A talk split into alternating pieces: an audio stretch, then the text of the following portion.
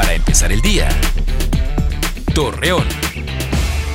Muy buenos días, viernes 3 de abril le presentamos la información para empezar el día luego de que habitantes de diferentes sectores habitacionales de Torreón se manifestaran a las afueras de la Dirección de Desarrollo Social para solicitar apoyos, César de la Garza, titular de esta dependencia, detalló que será a inicios de la próxima semana cuando se entreguen recursos a diferentes colonias.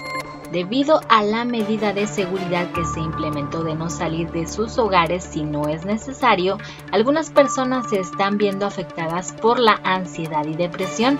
Al respecto, Rafael Mora, director del Centro de Integración Juvenil de Torreón, indicó que en este lugar darán consultas gratuitas a quien lo solicite. Tras darse a conocer que ya no habría venta de alcohol, ciudadanos de la comarca lagunera decidieron abastecerse de este producto.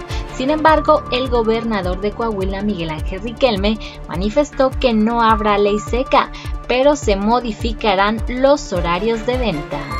Este próximo domingo 5 de abril inicia el horario de verano, por lo cual los ciudadanos deberán adelantar una hora sus relojes antes de dormir, mismo que concluirá en el mes de octubre. Temperaturas mínimas de los 16 a los 18 y máximas de los 30 a los 33 grados centígrados pronostica la Comisión Nacional del Agua para este fin de semana en la comarca lagunera.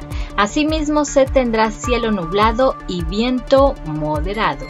Acompáñanos con toda la información dos minutos antes de las 8 de la noche por Mega Noticias. Para empezar el día, Torreón.